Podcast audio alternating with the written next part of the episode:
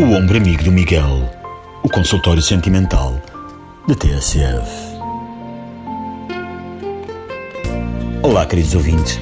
Recebo cada vez mais cartas de pessoas que andam perdidas no labirinto das relações. Amar é complicado e implica sempre parar, escutar e olhar para os dois lados antes de atravessar. Aqui fica o conselho amigo. Exponha o seu caso e eu diria a verdade. Vou ler a carta de alguém que procura meu ombro amigo. Diz assim: Querido Miguel, ando com a impressão de que ninguém gosta de mim. Cada vez mais tenho a sensação de que 98% da humanidade preferia levar com uma cadeira de campismo enchendo nas costas ou ter de ver o Natal dos hospitais todos os dias a apertar-me a mão. Abro os jornais e chamam-me de Kim Jong-un para baixo. Ligo a televisão e estão lá 30 pessoas a comparar-me com mamíferos roedores peludos. Vou ao Twitter e circulam petições para que eu seja besuntado com pasta de sardinha e atirado para um ecoponto cheio de marabunta. Miguel, seja sincero. As pessoas não gostam de mim? Com os melhores cumprimentos, Donald J. Trump. Pois bem, meu caro presidente eleito dos Estados Unidos da América, não fica assim. Repare, Donald, tirando as pessoas que votaram em si, o seu amigo Vladimir Putin e o SpongeBob, mais ninguém o grama. Isso é verdade. Não estou muito longe de errar se disser que o cidadão médio do mundo preferia fazer um transplante de rim sem anestesia ou até receber cartas da autoridade tributária todos os dias a vê-lo como sucessor de Barack Obama. Tudo isto para dizer que, apesar destes sentimentos um pouco negativos em relação a si, o Donald até é uma pessoa apreciada por todos aqueles felizardos que não sabem que o Donald existe.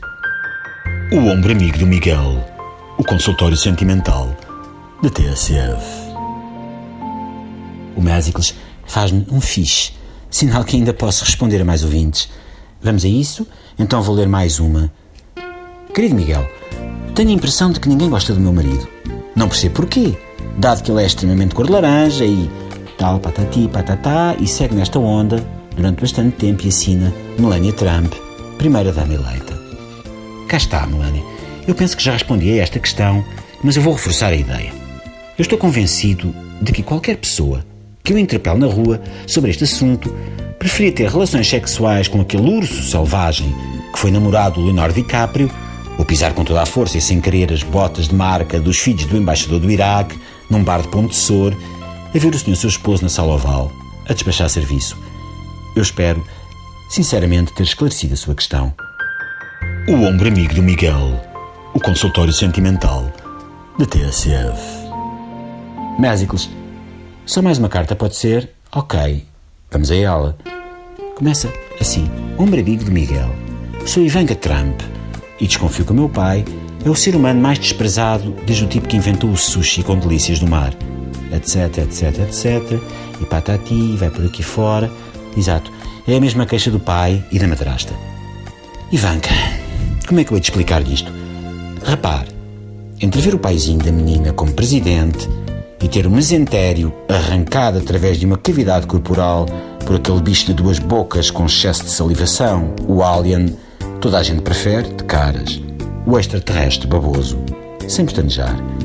E se todos os seres humanos, com mais de um neurônio e meio, o que exclui os apoiantes do Ku Klux Klan do paizinho, pudessem votar nas presidenciais americanas, entre o Donald, uma pantufa do chinês, e o rei Juliano de Madagascar, a pantufa e o palerma de Lemur limpavam aquilo. Acabaram de ouvir o ombro amigo do Miguel.